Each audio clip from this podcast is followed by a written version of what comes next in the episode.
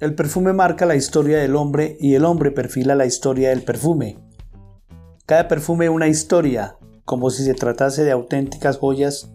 Los perfumes siempre han ocupado un lugar privilegiado entre los artículos de belleza de hombres y mujeres para hacer más agradable la vida de quien los lleva y con quienes se relaciona con el objetivo de encontrar las mejores fórmulas que respondan a los deseos y gustos del momento, los maestros perfumistas pasan muchas horas en los laboratorios buscando no solo conquistar con su fragancia o ser atractivos visualmente con un frasco seductor, sino también que su influencia llegue más allá. Los expertos en psicología olfativa opinan que el uso de estas ricas esencias aumenta la autoestima y favorece las relaciones sociales. Una persona sea hombre o mujer se perfuma para encontrarse bien con ella misma, pero también con los demás. Es un elemento relevante de la personalidad.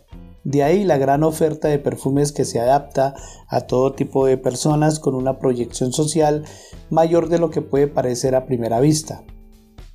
Para apoyar esta afirmación basta recordar la importancia del perfume a lo largo de la historia y en todas las civilizaciones. El perfume y sus orígenes.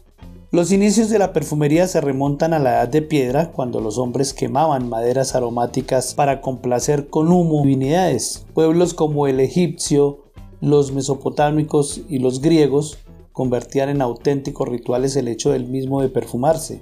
Faraones, monarcas e incluso reconocidos pensadores dedicaron buena parte de su tiempo a este menester, quedando incluso atestiguado en la Sagrada Biblia en esas antiguas civilizaciones los perfumes no existían como tales, pero existían las flores, las plantas aromáticas y resinas eran ante todo materias primas que se dedicaban a realzar el culto de los dioses.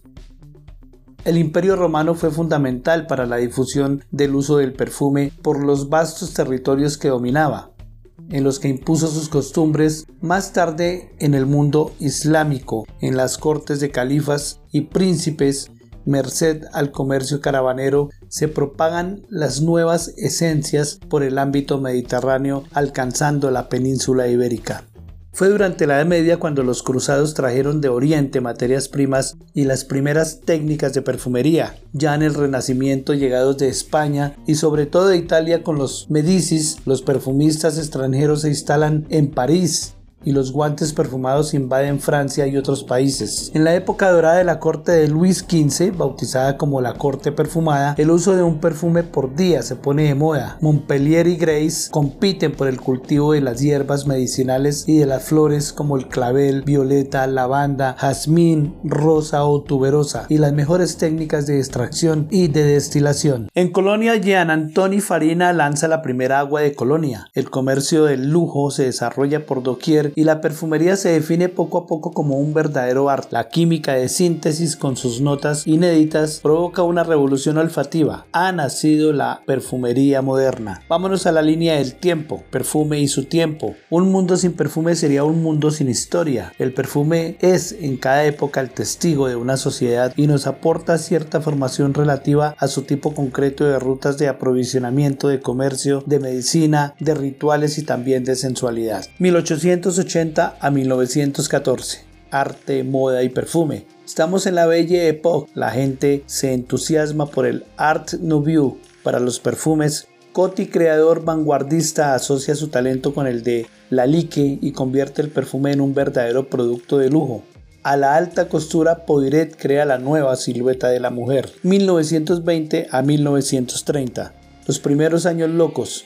La mujer de esta alocada época encuentra en los perfumes con aldehído una frescura inédita. Los aldehídos aportan novedad y dinamismo a los perfumes. 1930 a 1950, nuevos tiempos. En los años 30 nacieron fragancias llamadas cuero, con notas secas recordando el olor del cuero e inflexiones florales. Después de la Segunda Guerra Mundial, Christian Dior lanza el nuevo look, que inicia los nuevos tiempos. Los costureros imponen las fragancias con carácter, cada uno con su estilo. Se despliega el perfume de para singularizarse. 1950 a 1960, vinculación entre moda y perfume. En los años 50 la perfumería francesa estaba en su apogeo. Detrás de Poiret, Ward, Chanel, Lanvin, Nina Ricci y Patou, todos los grandes nombres de la moda se habían concentrado en el perfume. Nacen las Eaux de Toilette, aguas de colonia, masculinas y el perfume americano avanza a pasos agigantados. Los perfumes también son más asequibles,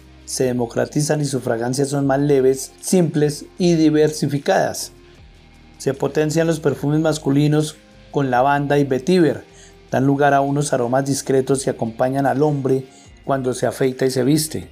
1960 a 1970, la década de la evolución. La progresiva transformación de las costumbres y una renovada inconformidad se acompaña de una nueva fragancia, el pachulí, el pachulí se populariza en las calles, aparecen las aguas frescas para cumplir con un deseo de suavidad o quizás como competencia al perfume penetrante. 1970 a 1980, concepto y reivindicación. La mujer de los años 70 reivindica su diferencia y usa un perfume que corresponde a su estilo de vida. El hombre accede al mundo del perfume fuera del fenómeno de asearse. En Francia como Estados Unidos, nacen los perfumes conceptuales que seducen a la mujer sofisticada y provocadora, así como a la natural y romántica. Después de las Eaux de Toilette o las aguas de colonia, verdaderos perfumes masculinos triunfan en el mercado. El hombre disocia definitivamente perfumarse y aseo matutino. 1980 a 1990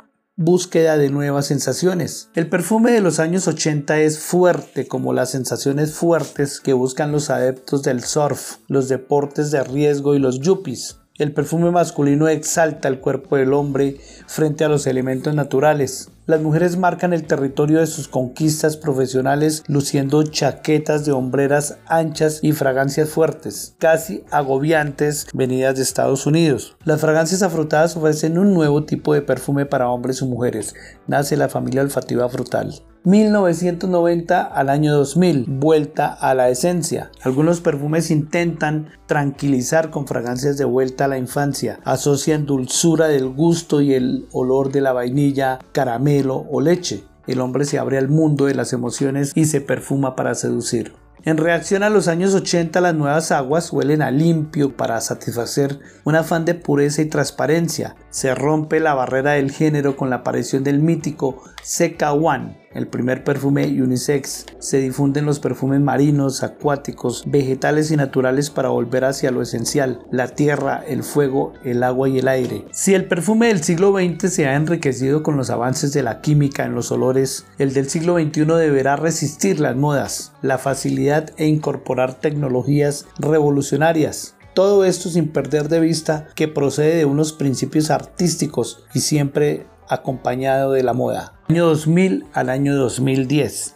Los perfumes de celebridades alcanzan su máximo potencial cantantes y actores se lanzan a crear sus propias esencias para sus ávidos fans. Y no solo eso, sino que muchos famosos prestan su imagen y su nombre para fragancias de casas emblemáticas, tendencia que continuará también durante la siguiente década. Los perfumes golosos viven su mejor momento, creaciones dulces con notas olfativas gourmand que evocan momentos de la infancia y escenarios de fantasía. Las Summer Fragrance se consolidan después de muchos años y las marcas paraguas se amplían no solo con diferentes concentraciones EDT, EDP, Intense, etc.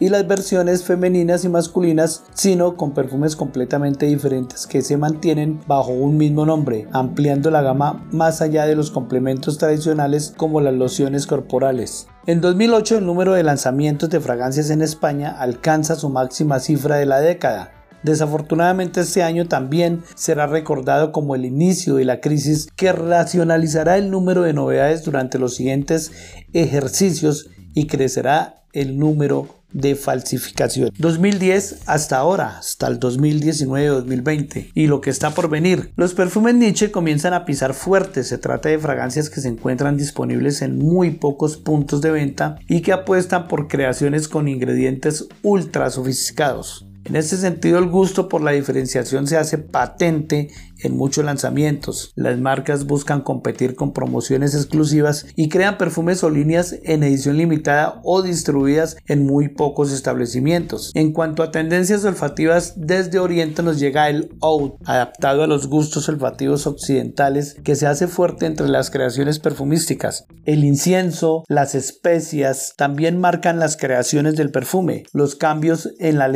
que regula el uso de ciertos ingredientes en perfumería comienzan a marcar un futuro lleno de retos e incógnitas. El cuidado del medio ambiente, el cuidado del medio ambiente y los productos eco-friendly, así como las certificaciones bio, eco, etc., son más que una moda y dibujan un escenario con métodos de extracción respetuosos y certificaciones de buenas prácticas para toda la industria de la perfumería mientras el mundo de los envases se diversifica y enriquece con nuevos diseños y distintos materiales, la industria entra al mundo de las esencias sintéticas.